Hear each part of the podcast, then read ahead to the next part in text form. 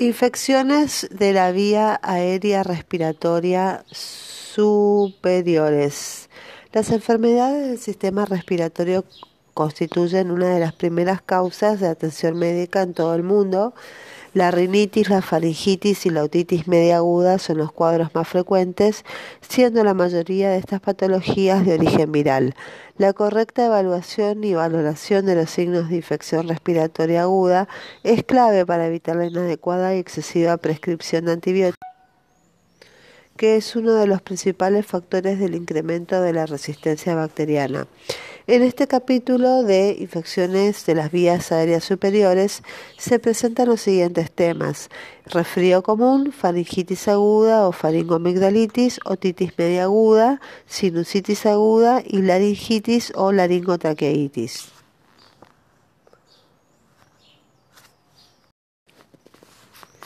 Resfrío común.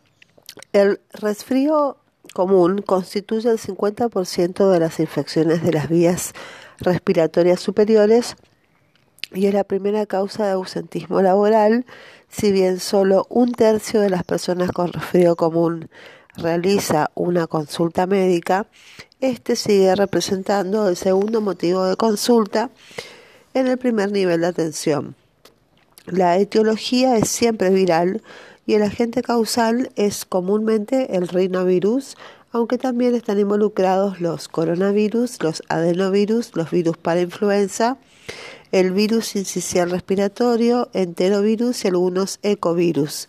Los picos epidemiológicos suelen presentarse en otoño y en invierno, aunque algunos pueden persistir hasta la primavera. El contagio se produce a través de la vía aérea mediante las gotitas de fluche y se elimina mediante el estornudo o la tos, pero sobre todo el contagio se produce por el contacto a través de las manos. El resfrío común es muy contagioso a través de las secreciones respiratorias o por contacto con las superficies contaminadas con dichas secreciones y por esta razón las mejores medidas de prevención son cubrirse la boca y nariz al estornudar y o toser utilizando un pañuelo descartable de tela o de pliegue del codo, lavarse frecuentemente las manos con agua y jabón, mantener los ambientes ventilados y por el momento no se han desarrollado vacunas para la prevención del resfrío común. Luego de un periodo de incubación de 2 a 5 días comienzan los síntomas y signos que son congestión nasal, irritación faringea, fiebre, rinorrea acuosa, tos, estornudos, malestar general.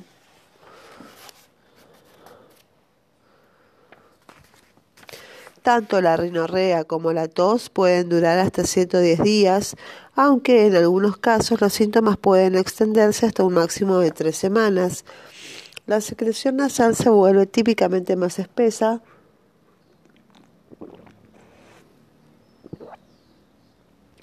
y moco purulenta alrededor de dos a tres días después de iniciado el cuadro. En la mayoría de los casos, el resfrío evoluciona naturalmente a la curación dentro de la semana de haber comenzado con los síntomas. Una secreción nasal mucopurulenta no es una manifestación de complicación bacteriana, es parte de la evolución natural del cuadro, por lo que no debe indicarse antibióticos. Diagnóstico diferencial de gripe o influenza. la gripe o influenza es causada por el virus de la influenza o gripe, que pertenece a la familia Orthomyxomiridae y existen tres serotipos, el A, el B y C. Solo los serotipos A y B afectan al hombre se caracterizan por presentarse como una infección respiratoria aguda altamente transmisible que inicialmente es muy similar al resfrío común y no puede diferenciarse de este. Debe sospecharse eh, de influenza o gripe en todo paciente de cualquier edad y sexo que presente aparición súbita de fiebre mayor a 38 grados, y tos u odinofagia en ausencia de otro diagnóstico, como resfrío común o catarro de las vías aéreas superiores. Para más información hay que consultar eh, eh, la parte de eh, gripe. Bueno, el tratamiento del resfrío común, el uso de los antibióticos en el resfrío común, no, no acorta la duración ni previene las complicaciones y puede contribuir a generar bacterias resistentes. El tratamiento sintomático es hidratación abundante, solución salina local o inhalaciones de vapor para fluidificar las secreciones y facilitar su eliminación, antiinflamatorios no esteroideos para disminuir la fiebre, la cefalea y las mialgias, los antihistamínicos para reducir la rinorrea y los estornudos, los antitusivos que solo se utilizan en caso de tos seca, irritativa, no productiva. Los derivados de la morfina son los más efectivos. Algunos antitusivos como el dextrometorfano o la codeína pueden ser útiles en la tos persistente. Tenemos los descongestivos nasales locales que tienen un comienzo de acción rápido, pero causan congestión nasal de rebote y eh, que pueden persistir varias semanas después de suspendida la medicación. Se indican en dosis de 2 a 3 gotas en cada narina cada 4 horas durante 3 días como máximo y ejemplo sería la pseudoefedrina, la nafasolina o la fenillefrina.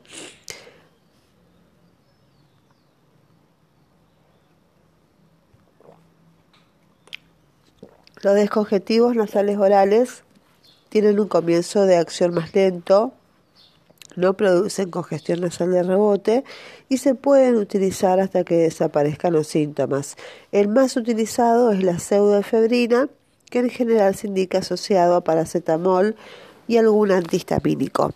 Después tenemos eh, los expectorantes, otros antihistamínicos, vitamina C y vacunas orales que no demostraron ser efectivos. No se aconseja el uso de nebulizaciones con soluciones hipertónicas, ya que pueden desencadenar hiperreactividad bronquial.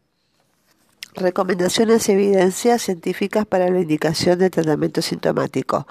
Las recomendaciones clínicas, los antibióticos no se recomiendan para el tratamiento del resfrío común. El dextrometorfano, que es el aceptobrom, el nombre comercial, es el tratamiento opcional para los adultos con tos persistente secundaria a resfrío.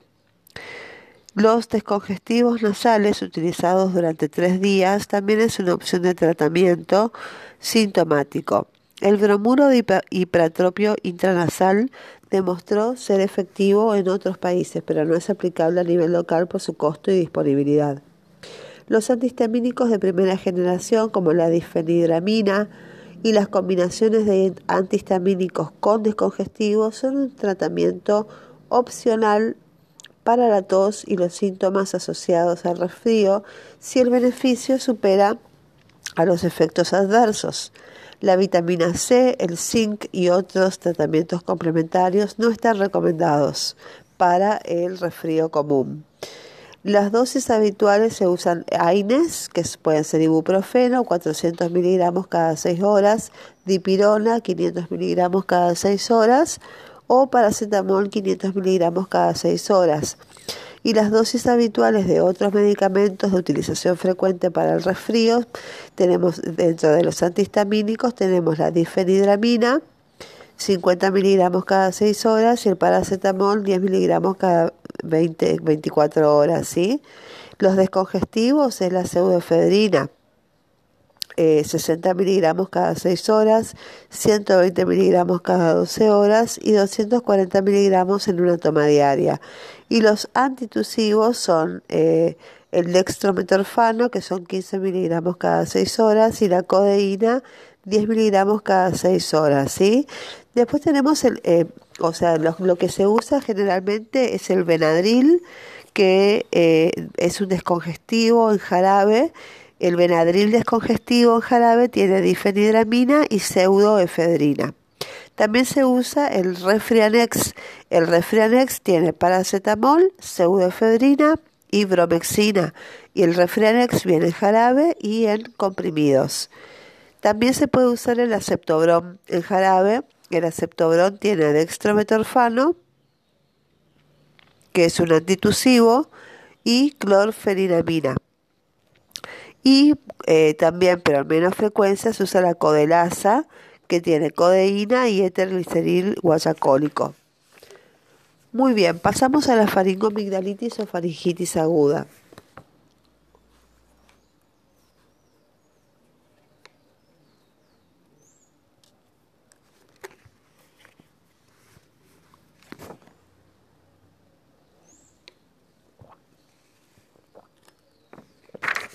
La faringomigdalitis o faringitis aguda es una de las infecciones respiratorias agudas muy frecuentes y es una de las que ocasiona un gran número de consultas en los servicios de salud.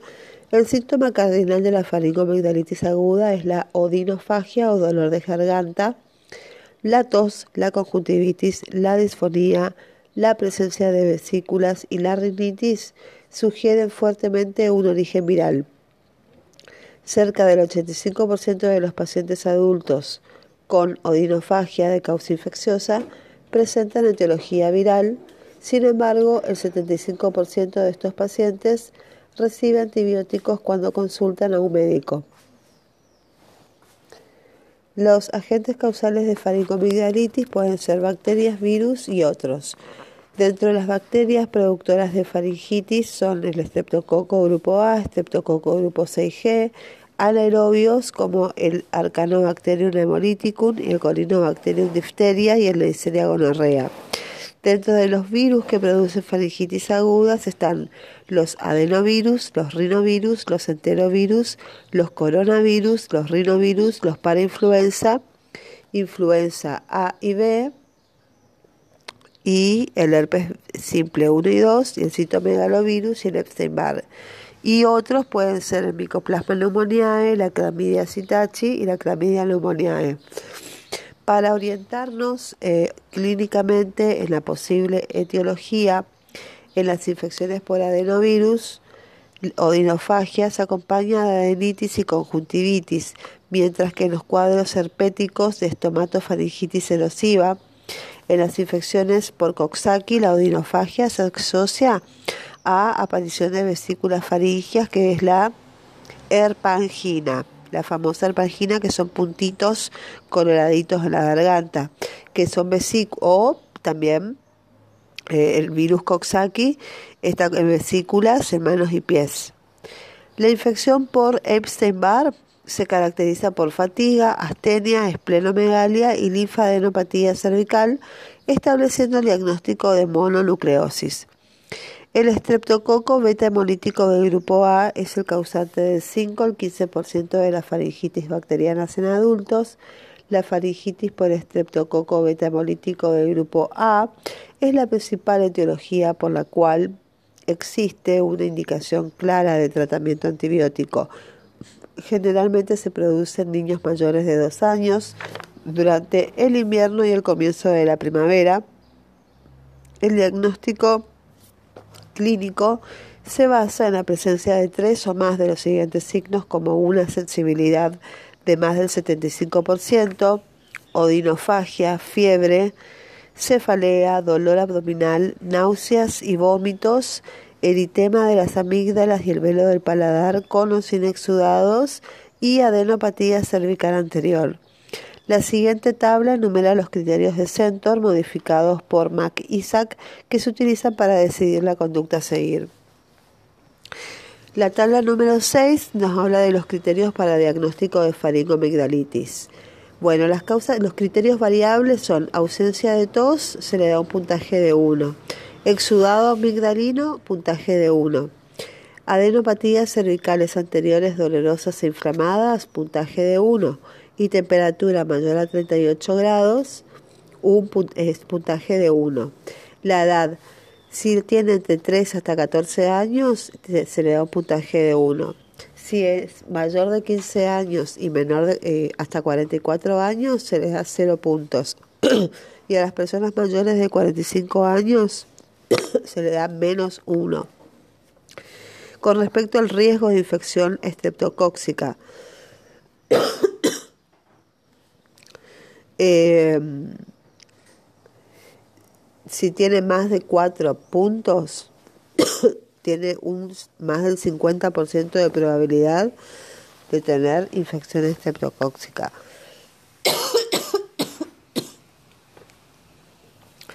La probabilidad de infección estreptocóxica y conducta a seguir según el puntaje. si el paciente tiene 4 o 5 puntos, la probabilidad es más del 50% de tener una infección por estreptococos y la medida es considerar un tratamiento empírico o exudado rápido de fauces.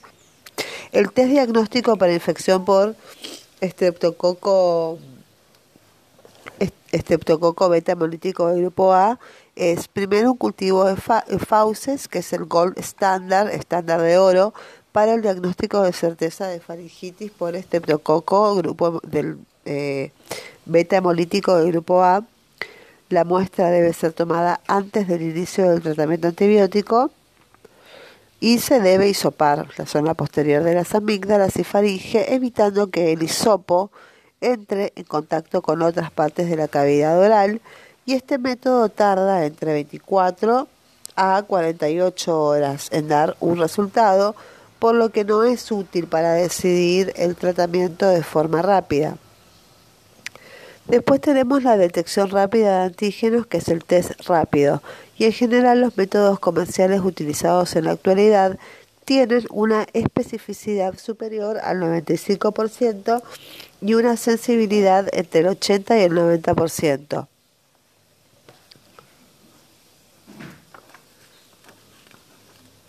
Si se cuenta con el método rápido para medir estreptococo beta hemolítico del grupo A, este debe, se debe realizar primero. Si el resultado es positivo, se prescribe el tratamiento antibiótico y si es negativo, se aguarda el resultado de cultivo, manejando sintomáticamente al paciente 48 a 72 horas hasta que esté el resultado. Este demora eh, en el inicio del tratamiento antibiótico y no disminuye la efectividad del antibiótico en prevención y en cambio sí evita tratamientos innecesarios. Si el cultivo es negativo no se deben indicar antibióticos. En algunos países como Canadá y Suiza la utilización del test rápido demostró disminuir significativamente la tasa de utilización de antibióticos para el tratamiento de la faringomigdalitis aguda. Con respecto al tratamiento de la faringitis aguda, en caso de que se trate de faringitis o faringomigdalitis de origen viral, el tratamiento es sintomático con paracetamol o ibuprofeno para disminuir el dolor y la fiebre. Y si se confirma el diagnóstico de Epstein, eh, estreptococo beta hemolítico del grupo A, el tratamiento de elección es la penicilina. La penicilina es la principal droga para el tratamiento efectivo y la erradicación del estreptococo beta hemolítico del grupo A de la faringe. A pesar de que la penicilina se utiliza para el tratamiento de la faringitis desde hace más de 60 años, no se ha reportado cepas de estreptococo beta hemolítico del grupo A resistentes a ella. Eh, salvo que el paciente sea alérgico eh, eh, y bueno, y la duración son 10 días del tratamiento. Es importante recordar que después de 48 horas de iniciado el tratamiento con antibióticos, el paciente deja de contagiar. Los objetivos del tratamiento con antibióticos es acortar el periodo sintomático. El tratamiento logra disminuir el periodo sintomático en 24 horas solo si se indica dentro de las primeras 24 horas de aparición de, de los síntomas. Disminuir las complicaciones supurativas, Ay, no, están ahí, están ahí. Eh, disminuir las complicaciones supurativas, absceso periamigdalino, sinusitis aguda, cortar la cadena epidemiológica. El cultivo de fauces se negativiza a las 24 horas de haber comenzado el tratamiento. Prevenir la fiebre reumática en la población de 3 a 18 años, que es la de mayor riesgo de padecer. Eh, riesgo de padecer fiebre reumática, ¿sí? Tratamiento de faringitis aguda por estreptococo beta hemolítico del grupo A. Tenemos la situación clínica, faringomigdalitis por estreptococo beta hemolítico del grupo A. El tratamiento de elección se hace penicilina B vía oral durante 10 días, 500 miligramos cada 12 horas en adultos, que corresponden a 800.000 unidades internacionales cada 12 horas. ¿sí? La alternativa a la faringomigdalitis por estreptococo beta hemolítico es la amoxicilina por vía oral 750 miligramos por día en una dosis durante 10 días o eh, amoxicilina vía oral 500 miligramos cada 8 horas durante 10 días. Bueno, en los pacientes que son alérgicos a la penicilina, el tratamiento de elección es la eritromicina 500 miligramos cada 8 horas, 10 días también, todos dura 10 días el tratamiento de la faringitis.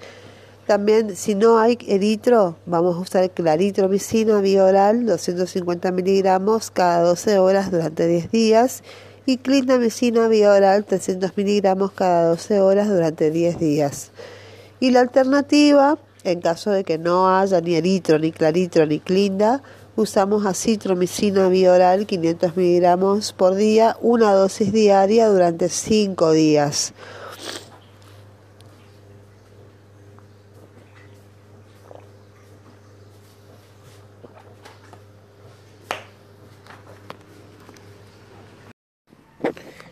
Bueno, con respecto al tratamiento de faringitis aguda por estreptococo hemolítico grupo A, la situación clínica puede ser intolerancia digestiva o problemas para el cumplimiento oral. El tratamiento de elección es penicilina benzatínica intramuscular en dosis única, 1.200.000. Eh, y, por ejemplo, otra situación clínica que se puede dar es la faringitis recurrente, que es la reaparición de los síntomas en los 2 a 7 días posteriores a la finalización del tratamiento, si se sospecha recaída o reinfección, hay que volver a tratar con un nuevo ciclo del mismo u otro antibiótico apropiado. Y, em, por ejemplo, los antibióticos apropiados en una faringitis recurrente o recaída con, a los dos o tres días posteriores después de finalizar el tratamiento, bueno, vamos a elegir amoxicilina clavulánico vía oral, 500 miligramos cada 12 horas durante 10 días, o penicilina benzatínica intramuscular en dosis única, más rifampicina hasta 300 miligramos cada 12 horas en los últimos 4 días del tratamiento. La alternativa, en caso de que varios miembros de la familia presenten faringitis por estreptococo hemolítico grupo A al mismo tiempo, valorar la realización de cultivo faringio a todos los miembros de la familia y tratar a los que sean positivos.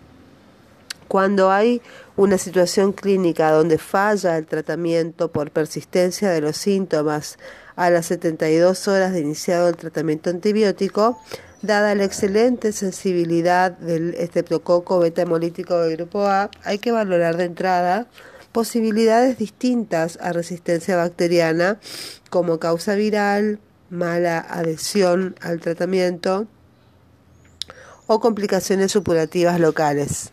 Y la alternativa es que en casos de cultivo positivo, en los que se han descartado de manera razonable las opciones anteriores, hay que dar amoxicilina clavulánico. Y en la situación clínica de que sea un portador asintomático, el tratamiento es no, no está indicado el tratamiento antibiótico en general. Para faringitis a repetición entre 5 a 6 episodios por año, puede indicarse penicilina B a dosis habituales asociadas a rifampicina 600 miligramos una vez por día los últimos cuatro días. El test rápido de rutina para pacientes asintomáticos que hayan completado el tratamiento antibiótico no es necesario, excepto en aquellos pacientes con síntomas de faringitis aguda que aparecen a las pocas semanas luego de haber finalizado el tratamiento antibiótico.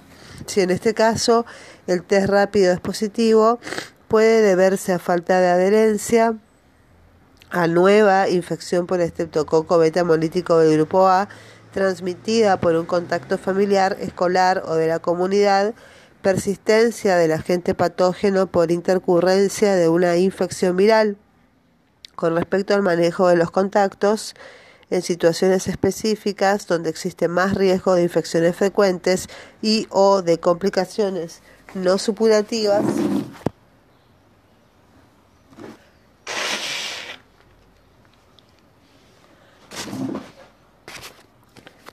corresponde indicar el cultivo de rutina y o el tratamiento a personas asintomáticas que tuvieron contacto con un enfermo.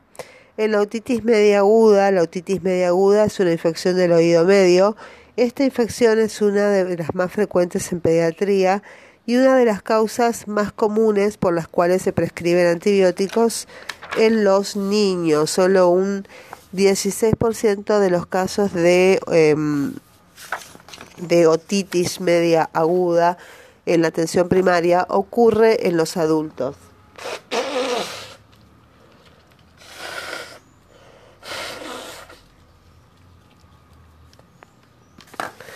El, resfrío común es un factor predisponente importante en la patogenia de la otitis media aguda provoca disfunción de la trompa de Eustaquio y esto determina que se retengan secreciones en el oído medio que luego se sobreinfectan con bacterias.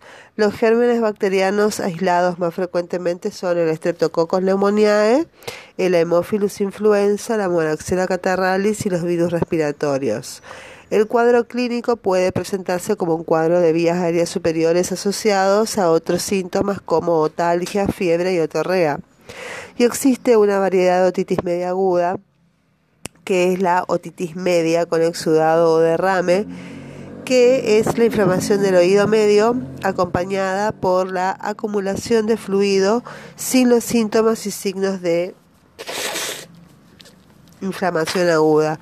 La otitis media con exudado, exudativa, es generalmente asintomática y la otalgia es porque es frecuente. En algunos casos se acompaña de hipoacusia y este tipo de otitis suele tener buen pronóstico, aunque en algunos casos puede persistir hasta tres meses, pudiendo ser necesaria la interconsulta con un especialista si se detecta la disminución de la audición y en el 5% de los adultos puede existir una perforación timpánica como complicación de una otitis media aguda y las perforaciones suelen resolver en alrededor de cuatro semanas y durante este periodo el paciente debe evitar que ingrese agua en el oído durante el baño y no debe sumergir la cabeza. El diagnóstico de una patología del oído medio y la habilidad de discernir entre la otitis media aguda y la otitis media exudativa puede ser difícil y además de un adecuado entrenamiento, la otoscopía requiere de un otoscopio de buena calidad y bien iluminado. Se ha sugerido que la sensibilidad del personal entrenado en detectar la presencia de fluido en el oído medio debe estar cerca de un 90% con una especificidad de un 80%. Es claro que este nivel de precisión puede ser difícil de adquirir en la consulta no especializada y sin embargo la sensibilidad de la técnica puede ser incrementada con el uso de un otoscopio neumático, eh, el cual ayuda en la diferenciación del oído medio saludable y aquel que contiene líquido, pero esta técnica no es utilizada ampliamente ni en forma rutinaria eh, en nuestro país. Tratamiento de la otitis media aguda. El tratamiento de elección es la amoxicilina 500 miligramos cada 8 horas durante 10 días. Esquemas para el tratamiento de la otitis media aguda. El antibiótico es amoxicilina de elección. El régimen en adultos es de 500 miligramos cada 8 horas durante 10 días. En segundo lugar, amoxiclavulánico en adultos 500 miligramos cada 8 horas durante 10 días. En tercer lugar, acitromicina en adultos 500 miligramos por día durante 5 días o claritromicina adultos 250 miligramos cada 12 horas durante 7 a 10 días. Muy bien, esa es la otitis media aguda. Pasamos a hablar de la sinusitis aguda. La sinusitis, la sinusitis es la inflamación de la mucosa de los senos paranasales Generalmente es causada por una infección viral de 20 a 220 veces más frecuente Eh, sin embargo, la mayoría de los profesionales interpretan que la rinosinusitis es de causa bacteriana. Las causas no infecciosas de sinusitis son los cuadros alérgicos, un cuerpo extraño, desviación septal, tumores y o pólipos. A pesar de que un agente bacteriano complica el 0,5 al 2% de los cuadros de las vías aéreas superiores, la sinusitis es tratada con antibióticos hasta en un 98% de los casos.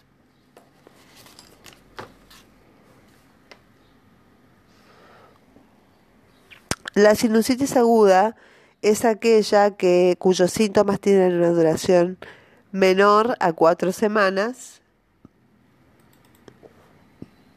y la decisión terapéutica tiene como objetivo disminuir las posibles complicaciones como celulitis o absceso orbitario, trombosis, el seno cavernoso, meningitis o absceso cerebral. Cuando la sinusitis aguda es bacteriana, los principales agentes responsables son eh, el Streptococcus pneumoniae, eh, en el 30 a 66% de los casos, el Haemophilus influenza no tipo B, que se produce en el 20% de los casos, habitualmente cepas no tipificables, aunque en algunos países el Haemophilus puede predominar sobre el neumococo, y después tenemos la Moraxella catarralis en un 20% de los casos. Otras bacterias implicadas con poca frecuencia son los anaerobios, en un 10%. Hay tres elementos eh, importantes en la fisiología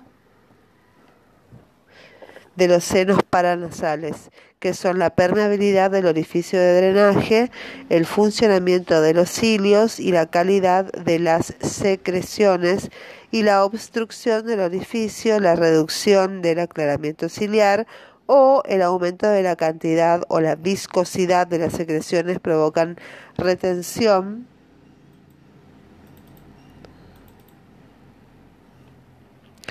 Eh, eh, provocan retención de secreciones mucosas en el interior de los senos, lo cual favorece que se produzcan una infección bacteriana. Los factores que predisponen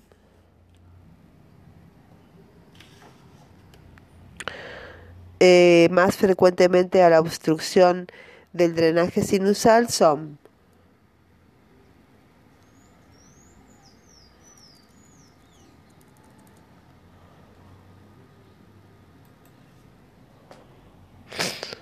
las desviaciones em,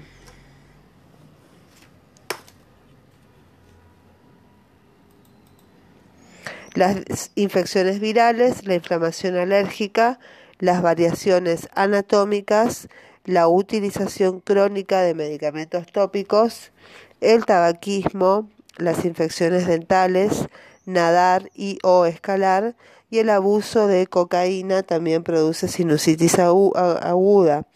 Otras causas pueden ser la diabetes mellitus, el compromiso inmunitario y la mucovisco, em, mucoviscosidosis. El diagnóstico de sinusitis aguda se hace con una buena anamnesis, interrogatorio y examen clínico y es la mejor herramienta diagnóstica. El Centro de Enfermedades de eh, Estados Unidos, CDC, y de diferentes sociedades americanas de medicina toman en cuenta cuatro signos y síntomas cardinales. Descarga mucopurulenta, dolor maxilar dental o facial, aumento de la sensibilidad maxilar unilateral y empeoramiento de los síntomas luego de una mejoría inicial. Cuando los pacientes persisten sintomáticos durante 10 días, la probabilidad de diagnóstico de rinosinusitis bacteriana aumenta significativamente y se han desarrollado reglas de predicción clínica aceptadas y utilizadas tradicionalmente.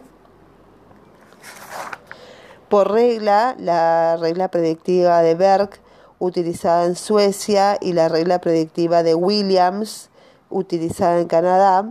Eh, estas reglas de predicción utilizan eh, radiografías como estándar de referencia para su comparación con las reglas de predicción mencionadas. La regla predictiva de Williams tiene como criterio dolor maxilar dental o facial, un puntaje de 1 sin mejoramiento sintomático con descongestivos se le da puntaje de 1. Con secreciones mucopurulentas en el examen físico se le da puntaje de 1. Con transiluminación anormal de los senos paranasales puntaje de 1. Con descarga nasal con cambio de color de las secreciones puntaje de 1. Más de cuatro criterios aproximan el diagnóstico con una probabilidad superior al 81% si tiene menos de dos criterios, serían útiles para descartar em, sinusitis bacteriana y entre 2 a 4 los autores recomiendan realizar una placa radiográfica. Los exámenes radiográficos em, no son considerados necesarios para realizar el diagnóstico, ya que se realiza eh, clínicamente. La radiografía de senos paranasales como proyección frontonasal y mentonasal, puede ser indicativo para detectar complicaciones en casos severos o en pacientes con sinusitis crónica o recurrente y el engrosamiento de la mucosa carece de especificidad y no es más predictivo que el mm, razonamiento clínico para el diagnóstico de sinusitis. Las imágenes radiográficas con opacidades del seno y la presencia de niveles hidroaéreos tienen una sensibilidad del 73% y una especificidad del 80% cuando están presentes conjuntamente. La opacidad sola disminuye la sensibilidad pero aumenta la especificidad a un 85%. Entonces, cuando vemos una radiografía, eh, maxilar vemos que el nivel hidroaéreo en seno maxilar derecho y también podemos ver otra radiografía en el TRAPS número 1 donde se ve una opacidad completa del seno maxilar izquierdo. Una radiografía de senos paranasales tiene las siguientes indicaciones, que tiene un diagnóstico incierto, eh, cuando hay un diagnóstico incierto se realiza una radiografía. También cuando hay episodios recurrentes de sinusitis aguda hacemos una radiografía, solicitamos una radiografía y cuando hay persistencia de los síntomas a pesar del tratamiento también se eh, indica una radiografía paranasal.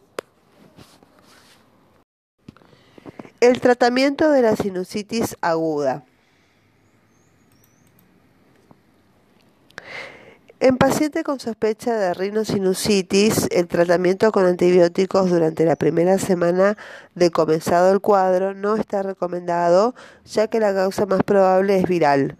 El tratamiento está dirigido al manejo de los síntomas, sobre todo para aliviar el dolor, por lo que se pueden utilizar descongestivos y analgésicos. Los antihistamínicos podrían ser beneficiosos en pacientes con, base atópica y las recomendaciones son las mismas que para el tratamiento sintomático del resfrío común. El tratamiento con antibióticos se reserva para aquellos pacientes con más de 10 días o 14 días de sintomatología. La elección del antibiótico adecuado depende de la epidemiología local y de la resistencia local del Streptococcus pneumoniae y Haemophilus influenza.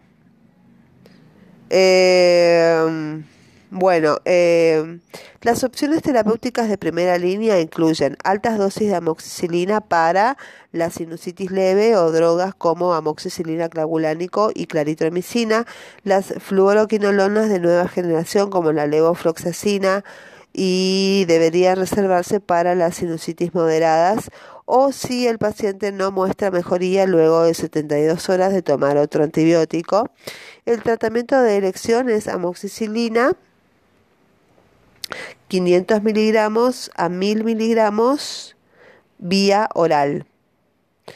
Y bueno, el antibiótico. Eh, si es una rinosinusitis eh, leve sin uso de antibiótico,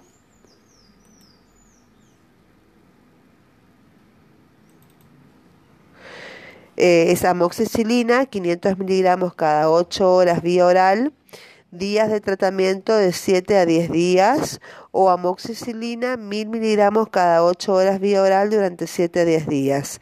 Em, el beneficio del esquema inicial amoxicilina clavulánico debe ser balanceado con el alto costo la disponibilidad y la resistencia creciente.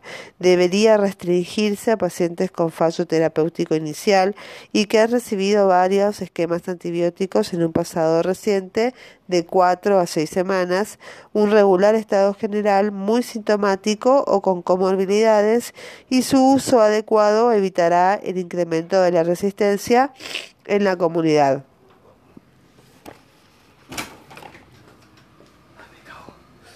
Bueno, eh, eritromicina 500 miligramos cada 6 horas bioral durante 7 a 10 días.